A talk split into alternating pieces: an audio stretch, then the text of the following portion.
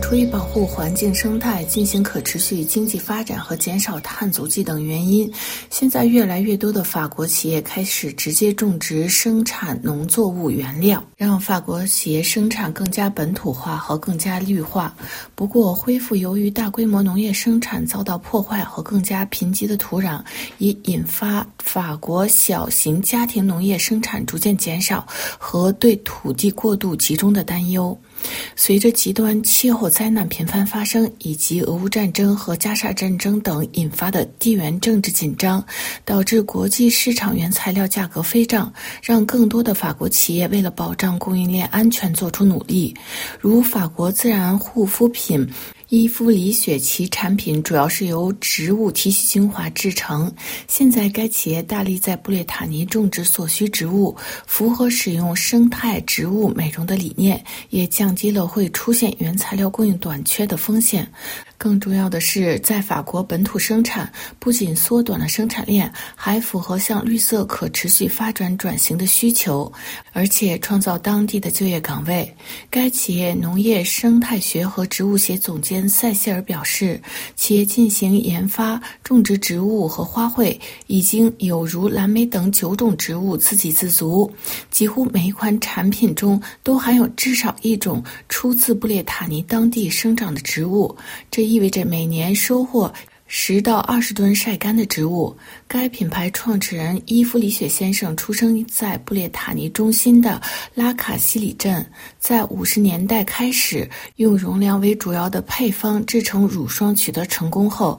现在该企业在当地拥有六十多平方公里的种植植物的土地，每年五月中旬到九月中旬。由人工采摘蓝莓、洋甘菊、金盏花等，特别是容量是该集团的旗舰植物，具有保湿的效应。在大棚下种植，避免混入化学物质，在秋季进行采摘。为了能够有足够的花卉和植物原料，该集团的植物学家和农业学家也与当地农民合作，保证有三年晒干的植物用量和两年新鲜植物的储存。就是如果要在在二零二五年推出新产品，从今年就需要种植足够的植物。